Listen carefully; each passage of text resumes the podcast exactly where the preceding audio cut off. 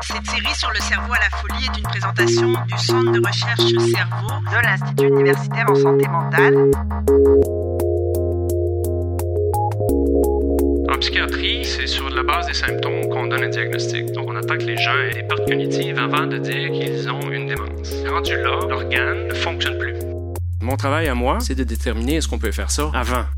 Simon Duchesne, ingénieur biomédical, professeur agrégé au département de radiologie et médecine nucléaire de la faculté de médecine à l'Université Laval, et également M. Carole Ludon, neuropsychologue et professeur titulaire à l'école de psychologie de l'Université Laval. J'ai eu la chance euh, de rencontrer plusieurs gens dans ma vie et surtout de pouvoir vous raconter l'histoire d'une des meilleures amies euh, de ma famille, Céline avec son mari Yvon, qui ont décidé de bien vouloir euh, que je raconte leur histoire à vous aujourd'hui. En fait, Céline est là avant moi, depuis, euh, depuis avant que j'existe, et était ce qu'on pourrait qualifier de super normal. Céline, c'est la personne que ma mère appelait pour savoir qu'est-ce qui s'est passé dans notre famille euh, à telle époque. Ah, mais ça, ça s'est passé parce que Simon avait deux ans, notre sœur Nathalie avait dix ans parce qu'elle portait la robe bleue que, bon, les gens. Céline aussi, euh, c'est une femme de son époque qui est dans la jeune quatre-vingtaine maintenant, qui donc est une femme, qui à l'époque euh, a eu une scolarité euh, les femmes n'allaient pas toutes à l'université, n'est-ce pas? Qui a commencé à travailler assez rapidement, qui a eu son propre commerce avec son mari et qui finalement ont pris leur retraite dans la cinquantaine. Et voilà, avec un bon petit verre de rhum, pouvait euh, partir et raconter des histoires, euh, une après l'autre, sans aucun problème. C'était the life of the party, comme on dit, euh, des heures et des heures et des heures de temps. Donc, à un moment donné, moi, j'allais me coucher parce que les, jokes devenaient un petit peu plus salaces, mais bon, ça, c'est une autre histoire. Céline, qui en 2016 se plaignait de problèmes de mémoire et on l'a inclus dans le programme de recherche de Carole. Les signes qui caractérisent bien son état aujourd'hui, perte de mémoire en général, se rappeler des événements, se rappeler des personnes aussi maintenant. Difficulté à planifier, fameuse pour ses tirs à la mélasse, mais maintenant qui doivent être faites un peu sous supervision. À exécuter des tâches familières, confusion avec le temps, le lieu, se rappeler où est-ce qu'elle est, euh, se rappeler à quelle heure des rendez-vous un jugement qui est amoindri. Évidemment, on, commence à prendre de mauvaises décisions quand on, se souvient de moins bonnes informations. Un retrait des activités sociales, on comprend, hein, quand on commence à plus savoir exactement avec qui on est et où on est, ben, ça, devient, ça anxieux. Donc, on n'aime pas sortir parce que ça devient plus stressant que d'autres choses. Et certains changements d'humeur. Typiquement, à un moment donné, on va finir par vouloir être un peu, euh, pas nécessairement déprimé, mais euh, même si ça arrive chez beaucoup de gens. En 2014, donc une imagerie par résonance magnétique, c'est comme si je voyais le cerveau en face. À l'œil nu, il y a des zones noires plus grosses. Hein. Donc, les zones noires plus grosses, c'est comme si ben, c'est littéralement des cellules qui sont mortes. On parle d'atrophie, on parle de perte du tissu cérébral. Elles sont, mortes, elles ne reviennent pas. Le cerveau n'est pas comme la peau, n'est pas comme les poumons, pas comme le cœur. Il y a un certain niveau de régénérescence cellulaire, la neurogénèse, mais à, un niveau euh, très faible, si on peut dire, comparativement à la taille du cerveau au complet, et pas assez pour contrer euh, ces dommages. Donc, ça donne quoi? Ben, ça donne un patron qui est assez proche euh, de ce qu'est euh, la maladie d'Alzheimer, qui est présente dans les deux tiers de toutes les démences. Et là-dessus, je voudrais faire une première parenthèse. L'Alzheimer est aux démences ce que le virus H1N1 est à la grippe, c'est-à-dire que l'Alzheimer est une maladie qui est dans la famille des démences comme le virus H1N1 est un virus qui cause la grippe. Donc, il y a plusieurs sources de grippe, H1N1, H2N2, H3N3, et ainsi de suite. Et bien, il y a plusieurs sources de démence. On peut avoir des démences à cause de la maladie d'Alzheimer, on peut avoir des démences à cause de problèmes vasculaires, on peut avoir des démences à cause de corps de Louis, et ainsi de suite. Mais, euh, comme j'ai mentionné, maladie d'Alzheimer présente dans les deux tiers de toutes les démences. Donc, c'est la plus prévalente, ce qui fait que c'est celle en général que l'on connaît le plus. Deuxième parenthèse, quelqu'un comme Céline, même si la plupart de ses sœurs, sa mère, ont même eu des démences, fort probablement dues à la maladie d'Alzheimer. C'est bien différent de l'Alzheimer qu'on dit génétique. En fait, il y a trois gènes qui ont été identifiés dans les années 80 qui, invariablement, quand on a un ou deux ou les trois gènes, vont donner une démence qui est due à la maladie d'Alzheimer. Quand on a ça, c'est malheureux, les carottes sont cuites. Cependant, vous allez être dément dans la quarantaine. Donc on s'entend que c'est très clair, c'est vraiment une malformation génétique du cerveau. Mais on le sait très bien parce que notre mère, notre père ont été déments très très jeunes. Ça, ça représente environ 3% de tous les cas de démence dus à la maladie d'Alzheimer. L'immense majorité, c'est un Alzheimer qu'on va dire non génétique. Il y a des facteurs de risque. Certains gènes vont catalyser, vont accélérer peut-être un certain déclin, mais ce n'est pas d'autres gènes cachés qui nécessairement vont vous donner la démence. Donc, ce n'est pas parce que toute votre famille aussi a eu la démence que nécessairement vous allez l'avoir non plus. Peut-être que vous partagez certains gènes qui accélèrent, peut-être que vous partagez des facteurs de vie qui sont les mêmes parce que vous êtes de la même famille, il n'y a pas une composante génétique. Ce n'est pas, pas déterminé. Fin de la deuxième parenthèse. Donc, on parle de qui les démences? Toujours une grande question. Quand est-ce que ça arrive? À quel âge que ça arrive? Ben, ça arrive un peu à tous les âges, à partir de 65 ans, un petit peu avant, mais pas beaucoup. On estime qu'environ le quart des gens après 85 ans vont avoir une démence, encore une fois les deux tiers environ, due à la maladie d'Alzheimer. En 2007, on estimait qu'un senior sur 11 allait avoir une démence. Une des raisons pourquoi vous connaissez beaucoup le sujet, probablement parce que statistiquement, un sur 11, ça commence à faire beaucoup de gens. Ça va empirer. En 2037, on estime que ça va être un senior sur 8. Dans le dernier recensement canadien, c'est la première fois au Canada où le nombre de personnes de 65 ans et plus a dépassé le nombre de jeunes de 15 ans et moins. Alors, on parle de vieillissement de population, des problèmes démographiques. C'est plus le futur, c'est maintenant. On parle en Europe et en Amérique du Nord d'un million de nouveaux cas de démence par année. Ceci dit, il y a plus de Chinois avec la démence que de Canadiens. Ils ont au-dessus de 35 millions de cas de personnes avec démence. C'est un problème mondial. On parle d'environ 4 millions de personnes à risque en Amérique du Nord et en Europe. Qu'est-ce qu'on connaît sur la maladie et comment on peut donc la détecter? Une des premières choses qui est indissociable de la maladie, c'est la protéine Tau. Une protéine qui généralement sera faire l'échafaud dans vos neurones et qui graduellement se désagrège et qui finalement fait que la neurone finit par mourir. Ça commence dans une région ici qui est autour d'une structure qui s'appelle l'hippocampe et L'hippocampe est un genre de relais pour encoder ou ressortir des mémoires. Ça fait plein de choses, l'hippocampe, mais c'est une de ses grandes fonctions. Or, si on commence à toucher l'hippocampe, vous comprendrez tout de suite qu'on commence à toucher une des zones critiques pour encoder une nouvelle mémoire ou la retirer.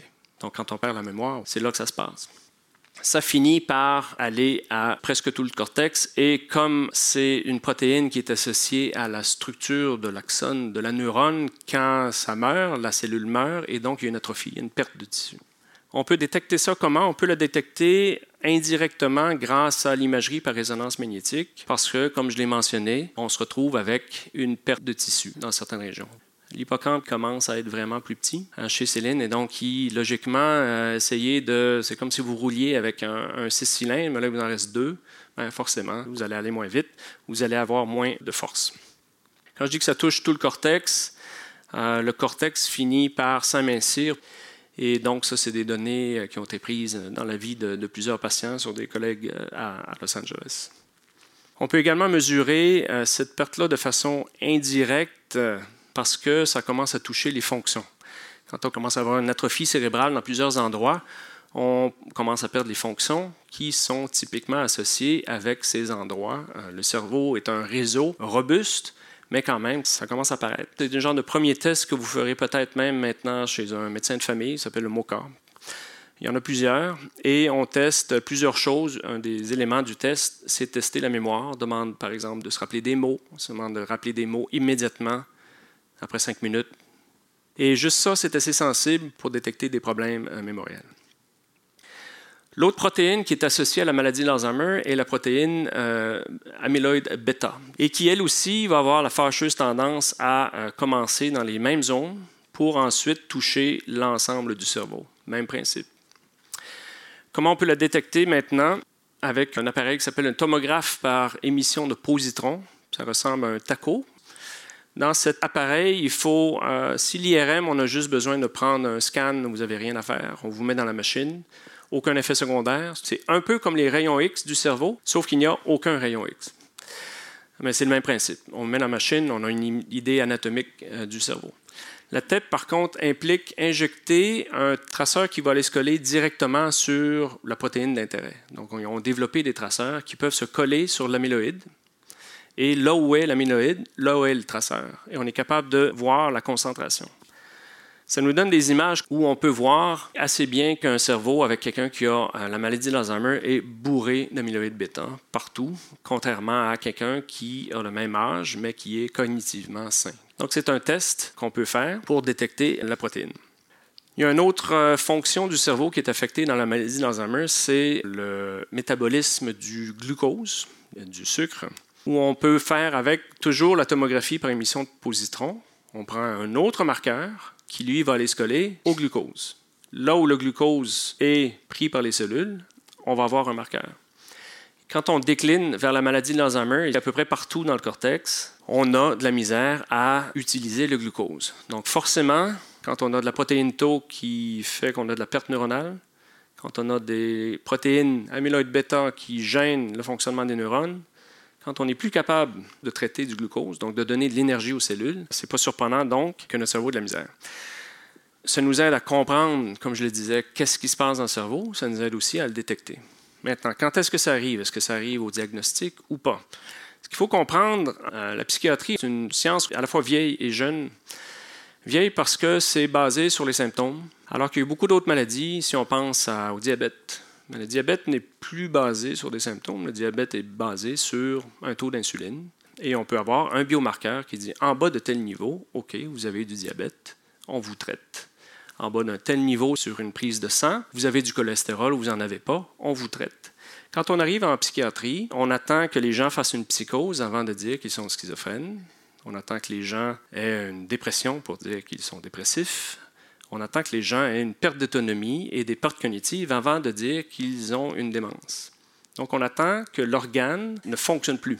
C'est comme si on arrivait, ouais, je me sens mal, ou mettons, dans le sein, j'ai, ouais, je me sens une bosse. Ouais, OK, il y a une bosse, peut-être.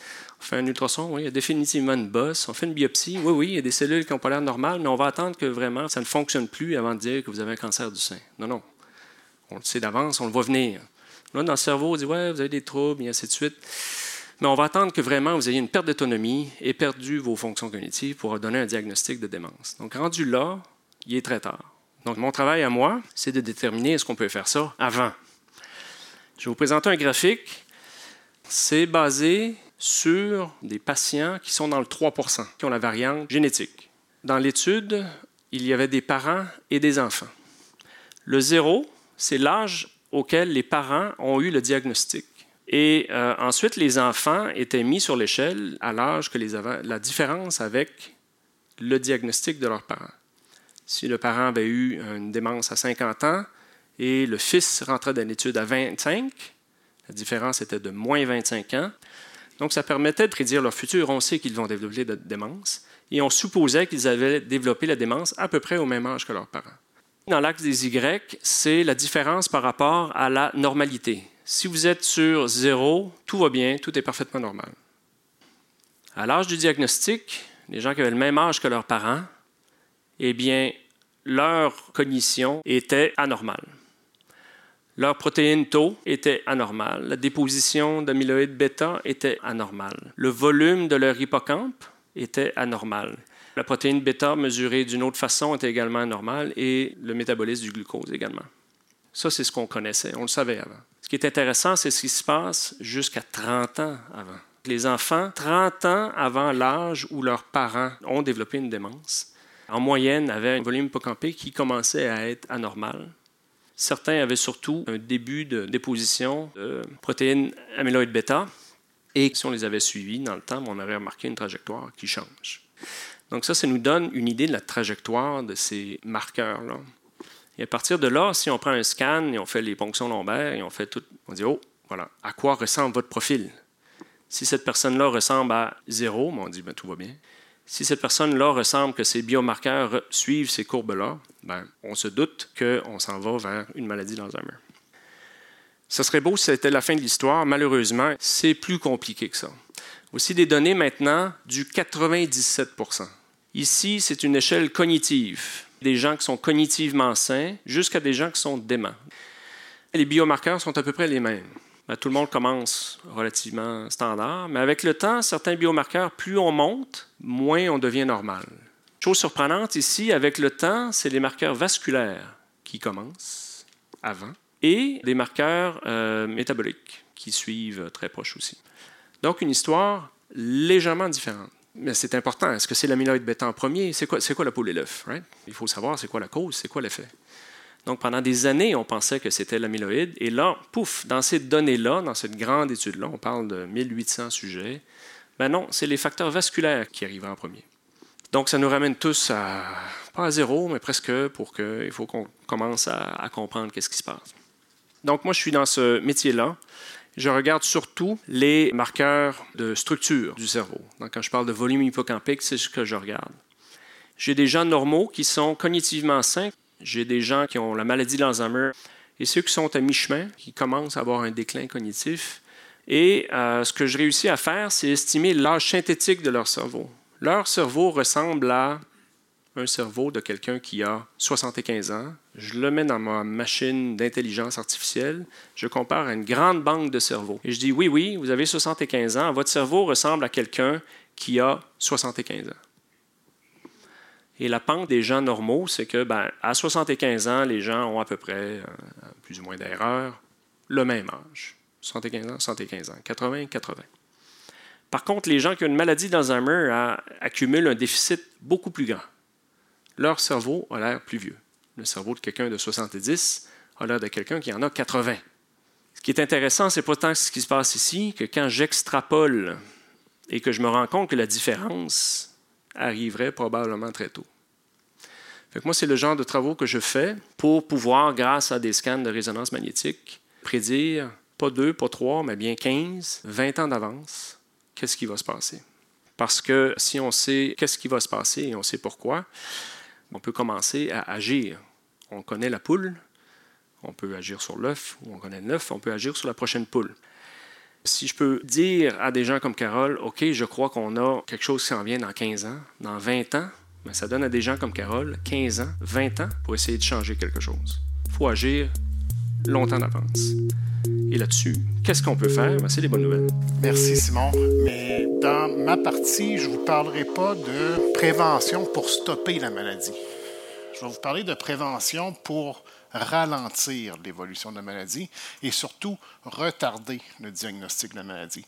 Pourquoi ça? Parce que si on retarde le diagnostic de la maladie, c'est plusieurs dizaines de milliers de cas en moins dans la population qui vont avoir la maladie d'Alzheimer. Une étude américaine a suggéré que retarder de 5 ans le diagnostic, ça couperait de moitié l'incidence de la maladie d'Alzheimer. Euh, il y a des chiffres là-dessus qui existent pour le Canada. Repousser de deux ans le diagnostic de la maladie, c'est autour de 20 000 cas de moins, je crois, dans la population. Puis je vais surtout vous parler de la prévention basée sur les facteurs de risque de la maladie. Les facteurs de risque de la maladie, il en existe deux types. Ceux qui sont non modifiables, donc l'âge, par exemple, la génétique, le sexe, on sait que les femmes sont légèrement plus à risque d'Alzheimer, les traumatismes crâniens aussi. Ceci dit, on peut prévenir les traumatismes crâniens de certaines façons, mais une fois que le traumatisme est là, on ne peut plus rien y changer. Donc, ça, ce sont les principaux facteurs de risque non modifiables de la maladie. Là où je vais surtout concentrer ma présentation, ce sont sur les facteurs de risque modifiables. Il y en a sept qui sont plus importants. L'inactivité intellectuelle ou le faible niveau de scolarité, c'est un facteur qui est modifiable, on peut se stimuler cognitivement. La sédentarité, la dépression, ça se traite. Le diabète aussi, ça se traite. L'hypertension, l'obésité et le tabagisme. Ces sept facteurs-là, mis ensemble, on estime qu'ils expliqueraient à peu près le tiers des cas de maladie d'Alzheimer. Donc, ce sont des cibles de traitement, de prévention qui sont privilégiées par les chercheurs actuellement. Et plus on s'y prend tôt pour agir sur ces facteurs-là, plus nos interventions risquent d'être efficaces. Donc, le diagnostic précoce dont Simon parlait est très important pour déterminer l'efficacité des mesures préventives. Prévention et traitement de la maladie d'Alzheimer, vous savez probablement qu'il existe seulement quatre médicaments actuellement approuvés par Santé Canada. Vous connaissez ces médicaments peut-être sous leurs noms commerciaux, Aricept, Excelon, Réminil et Bixa. Ce sont des médicaments qu'on ne donne qu'aux personnes qui ont un diagnostic. Donc, en prévention, ce n'est pas des médicaments qu'on peut donner aux personnes âgées. C'est pas remboursé à tout le moins par la RAMQ chez des gens qui n'ont pas encore le diagnostic. Donc ça, c'est les quatre seuls médicaments approuvés alors qu'il y a eu plus de 200 essais cliniques qui ont été réalisés pour trouver un médicament pour contrer la maladie d'Alzheimer.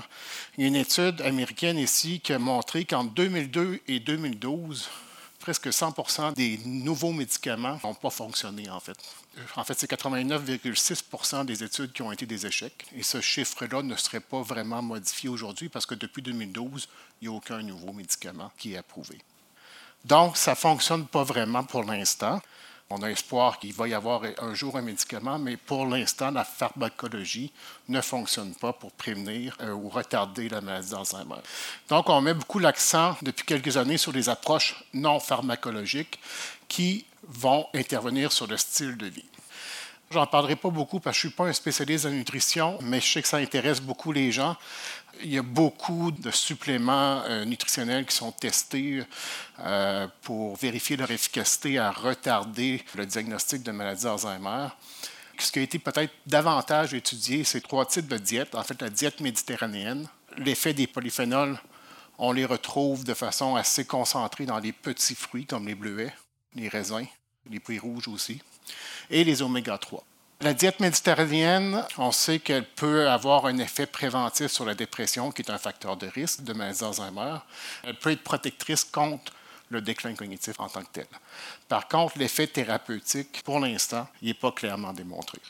On a tendance à avoir des études de plus en plus qui sortent sur des effets thérapeutiques potentiels des polyphénols. Et finalement, les oméga 3, l'effet thérapeutique n'est pas démontré, mais l'effet protecteur, lui, est quand même assez bien connu.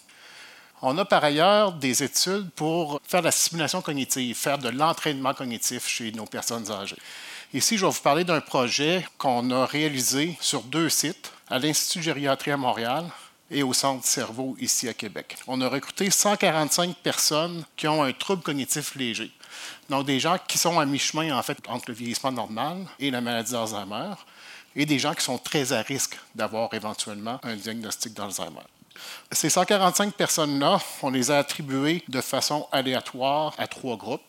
Un groupe qui avait l'entraînement cognitif, un groupe qui recevait une sorte de psychothérapie et finalement une liste d'attente. Très rapidement, je veux surtout attirer votre attention sur le programme d'entraînement cognitif qu'on a appelé MEMO, qui comprend plusieurs techniques que je vais expliquer dans quelques instants, mais qui sont basées sur deux grands principes l'imagerie, puis l'organisation de l'information au niveau sémantique. Par exemple, on a utilisé ce qu'on appelle la méthode des lieux. On a utilisé cette méthode-là pour amener les gens à se souvenir plus facilement de ce qu'ils ont à acheter quand ils partent faire des courses. La technique est la suivante. On amène les gens à mentalement visualiser un lieu qui est familier. Donc, c'est généralement notre logement ou notre maison et de parcourir un chemin mentalement dans ce lieu-là et de déposer à certains endroits du logement ou de la maison des items qu'on a achetés. Par exemple, si on va à l'épicerie on a besoin de pain, de lait, d'une livre de beurre, on va parcourir le logement, on va imaginer par exemple qu'on a déposé la pinte de lait sur le divan, la livre de beurre sur la cuisinière, peu importe, vous comprenez le principe et on fait des associations entre ce qu'on a acheté et un endroit de notre logement. Quand on arrive à l'épicerie après ça, on refait le parcours mentalement de notre logement et ce qu'on a acheté revient beaucoup plus facilement à la mémoire. En fait, il y a beaucoup moins d'oublis qui vont être faits dans ce qu'on a acheté. Donc ça, c'est le genre de, de techniques qu'on a enseignées. On a enseigné aussi des techniques pour mieux se souvenir du nom des personnes qu'on rencontre c'est souvent une plainte chez les personnes âgées. J'oublie de plus en plus facilement le nom des personnes que je rencontre. Fait qu'on fait encore de l'association ici. On a ici Madame Pépin. On prend une caractéristique physionomique de cette personne-là et on lui associe quelque chose. Comme le grain de beauté, on lui associe un pépin de pomme. De sorte que quand on va revoir Madame Pépin et son grain de beauté, son nom va revenir beaucoup plus facilement. L'avantage des, noms de famille québécois, c'est qu'ils sont souvent très faciles à imager. Il y a bien sûr des noms de famille qui sont plus difficiles à imager ou à associer à une partie de la physionomie de la personne. Mais graduellement, on amène la personne à user d'imagination pour faire des associations. On en parlait tantôt, Simon et moi. Plus l'association va être loufoque, plus il y a de chances qu'on se souvienne du nom de la personne pour la mémoire, autant immédiate qu'à long terme, on voit un effet suite après l'intervention qui se maintient dans le temps jusqu'à six mois. Et cet effet-là s'améliore pour la mémoire à long terme. Donc, ça a un effet qui perdure et surtout aussi qui est généralisable. Les techniques qu'on enseigne, elles peuvent être appliquées à toutes sortes de situations de la vie quotidienne. Je vous parle maintenant d'activité physique. C'est un projet qu'on a démarré il y a un petit peu plus d'un an. C'est le gymnase du Centre de recherche euh, Cerveau. C'est un projet pilote. On n'est pas encore dans l'étude clinique avec des dizaines de participants. On veut, dans ce projet-là, comparer les effets de deux programmes d'entraînement. Un entraînement qui est plus cardiovasculaire, puis un qui est musculaire. Puis on veut mesurer l'effet de l'activité physique sur le fonctionnement cognitif, les symptômes dépressifs, les symptômes d'anxiété, puis la qualité de vie de la personne.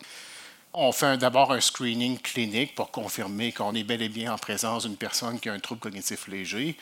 On assigne aléatoirement les participants à l'une des deux euh, interventions, l'un des deux programmes. On fait des pré-tests sur nos mesures d'efficacité et on a les deux types d'entraînement qui durent 12 semaines à raison de trois fois par semaine, 60 à 90 minutes chaque fois. Et on refait nos mesures d'efficacité après les 12 semaines. Je n'ai même pas encore de données pour euh, le programme musculaire. Donc, ce que je vous présente, c'est des données pour l'entraînement cardiovasculaire seulement. Premier graphique ici, en fait, c'est un graphique qui montre euh, la capacité cardio-respiratoire de nos participants avant et après le programme. En fait, ce qu'on veut ici, c'est une amélioration de la capacité cardio-respiratoire suite à l'entraînement. Et ce qu'on voit, c'est que tous nos participants se sont améliorés, sont devenus plus en forme au niveau cardio-respiratoire. Maintenant, qu'est-ce qui se passe au niveau de la cognition? On regarde la mémoire. La mémoire verbale ici, on a mesuré la capacité des gens à se souvenir d'une liste de 12 mots. Et ce qu'on voit, ce n'est pas tout le monde qui s'améliore, mais en majorité, les participants s'améliorent entre le pré et le post-intervention. Donc, l'activité physique a un effet chez la majorité de nos participants sur leur capacité en mémoire. Pour les symptômes dépressifs, c'est un peu plus euh, mitigé. On a des participants qui s'améliorent puis d'autres qui détériorent, en fait. On ne comprend pas pour l'instant encore la raison de ça. Évidemment, il va falloir examiner de façon attentive toutes nos données pour voir qu'est-ce qui pourrait avoir été associé à une détérioration euh, des symptômes dépressifs. Mais en tout cas, on voit que pour au moins certains participants, ça fonctionne. Et ça fonctionne aussi pour les symptômes anxieux mais pas chez tous les participants, encore une fois. Dernière approche dont je vous parle, c'est les interventions basées sur la méditation de pleine conscience. Ces approches-là combinent l'entraînement cognitif à la gestion psychologique de nos symptômes anxieux, dépressifs, etc. On amène les gens à pratiquer de la méditation en pleine conscience, donc à être pleinement conscients du moment présent et on va leur enseigner des techniques de méditation pour amener les gens à maintenir et focuser leur attention le plus longtemps possible sur un objet. Par exemple, la respiration. On va amener les personnes à centrer leur attention sur toutes les sensations qui sont provoquées par la respiration. Donc, prenons cet exemple-là, la respiration comme objet de méditation on commence à méditer, donc on met le focus de notre attention sur la respiration. On tente de maintenir l'attention sur la respiration le plus longtemps possible. Mais ce qui se passe, 3, 4, 5 secondes plus tard, on part dans la rêverie. On commence à se dire, c'est dans bien place ce que je fais, euh, j'aimerais bien mieux lire mon livre chez moi au lieu de faire ça. On pense à ce qu'on va manger ce soir pour le souper. Et le travail de la personne qui est entraînée à la pleine conscience, c'est de prendre conscience que son esprit est parti vers autre chose que la respiration et de déplacer l'attention pour refocuser l'attention sur l'objet de méditation. Ce cycle-là va se répéter des dizaines de fois durant une pratique qui dure une trentaine de minutes. On demande à nos participants de méditer 30 minutes par jour, selon une technique de leur choix soit le balayage corporel, donc on centre notre attention sur toutes les sensations corporelles qu'on ressent dans le moment présent, en méditation assise. Donc ça, c'est la partie plus entraînement cognitif. Ce qui est important aussi dans une intervention de pleine conscience, on enseigne des attitudes à développer, comme par exemple ne pas se dire qu'on est incapable de méditer et appliquer ces attitudes-là à diverses facettes de notre vie quotidienne. On entraîne à la patience, à l'esprit du débutant, la confiance, un effort, etc. Donc ça, ça fait partie du programme qui dure huit semaines, deux heures, deux heures et demie chaque fois pendant les huit semaines. Quand on a fait l'étude pilote pour vérifier si la pleine conscience pouvait être bénéfique pour nos participants qui ont un trouble cognitif léger, on était extrêmement encouragés par euh, ce qu'on obtenait. Dans le programme de pleine conscience, on diminuait les symptômes dépressifs de l'ordre de 60% chez nos participants. Alors que dans la condition contrôle, qui est une intervention de psychoéducation, dans laquelle pendant huit semaines, on donne de l'information aux gens sur le vieillissement, ce qui est normal et pas normal comme perte de mémoire, les symptômes dépressifs diminuaient beaucoup moins suite à la psychoéducation. Le problème, c'est quand on a recueilli les données chez l'ensemble de nos participants, cette différence-là n'a pas été maintenue. En fait, la diminution des symptômes dépressifs était comparable dans les deux groupes. La façon qu'on l'explique, c'est que la psychoéducation, c'est pas surprenant que ça diminue les symptômes dépressifs. Vous avez sûrement déjà entendu plusieurs fois des gens dire quand j'ai reçu mon diagnostic, ça m'a soulagé. On mettait enfin un nom sur le problème que je percevais. Par contre, la diminution des symptômes dépressifs dans le groupe de pleine conscience, elle est liée à une, amélioration du non-jugement, c'est-à-dire à, une capacité qui est accrue à ne pas se juger. Et tout ça passe par une diminution chez la personne à ruminer sur ses problèmes. Donc, ce que ça indique, puis ça c'est spécifique à la pleine conscience, on n'observe pas ce lien-là dans le groupe psychoéducation. Donc, ce que ça suggère, c'est qu'on peut diminuer les symptômes dépressifs avec la psychoéducation, mais avec les outils psychologiques qu'on donne avec l'approche pleine conscience, les effets vont probablement durer beaucoup plus longtemps. Et ça, c'est quelque chose qu'on commence à mesurer dans un projet qui démarre cet hiver. La pleine conscience, elle n'a pas que des effets psychologiques. Elle a des effets aussi physiologiques, des effets sur l'hormone de stress, le cortisol. Le cortisol, donc c'est l'hormone qui est sécrétée en situation de stress. Et le cortisol, dans une journée, le niveau de sécrétion va varier. Et une chose qu'on regarde dans les études sur le stress, c'est ce qu'on appelle la réponse d'éveil cortisolaire. Ce qu'on fait, c'est que tout de suite au lever, on prend un échantillon de salive et on en reprend un 30 minutes plus tard. Chez des gens qui vivent du stress, typiquement, ce qu'on va observer, c'est une augmentation de la sécrétion du cortisol dans les 30 premières minutes de la journée. Euh, à l'intervention pleine conscience, on n'a plus cette réponse-là d'éveil cortisolaire. Donc, les effets sont non seulement sur les symptômes, mais on a des effets aussi au niveau physiologique. Donc, je termine là-dessus, juste une petite conclusion pour dire que les approches non pharmacologiques qui vont cibler les, euh, euh, habitudes de vie euh, semblent assez prometteuses pour améliorer le profil cognitif, mais aussi le profil psychologique des gens qui sont à risque de maladie d'Alzheimer. Par contre, il y a encore énormément de travaux à faire pour comprendre les mécanismes de ces interventions-là, mais aussi pour, comprendre qui en bénéficie et qui n'en bénéficie pas. On l'a vu tantôt. J'ai présenté des données pour le projet en activité physique. Il y a des participants pour qui l'activité physique, ça n'améliore pas leurs symptômes. Donc, pourquoi c'est comme ça? Pourquoi on en bénéficie? Pourquoi on n'en bénéficie pas? C'est à élucider. Euh, ce qu'il faut chercher à savoir aussi, c'est là, on voit que tout de suite après l'intervention, plusieurs approches ont des effets positifs. Mais est-ce que ça peut durer assez longtemps, ces effets-là, pour euh, ralentir le déclin cognitif, retarder le diagnostic de la maladie d'Alzheimer, ça, c'est des choses qu'on ne sait pas encore. Donc, c'est lié à la troisième question, combien de temps durent les bénéfices, on ne le sait pas non plus. Euh, comment, on va s'y prendre aussi, euh, ça c'est des questions de recherche importantes, comment on s'y prend pour amener la personne à adhérer et à maintenir les habitudes qu'on lui a montrées durant le, programme d'intervention. Ça, c'est des choses qu'il faut euh, investiguer aussi. Et finalement, quelles sont les meilleures approches entre activité physique, entraînement cognitif, pleine conscience, nutrition, etc. Quelles sont les meilleures approches et comment, de façon optimale, on peut les combiner pour produire le maximum de, bénéfices chez euh, la personne âgée?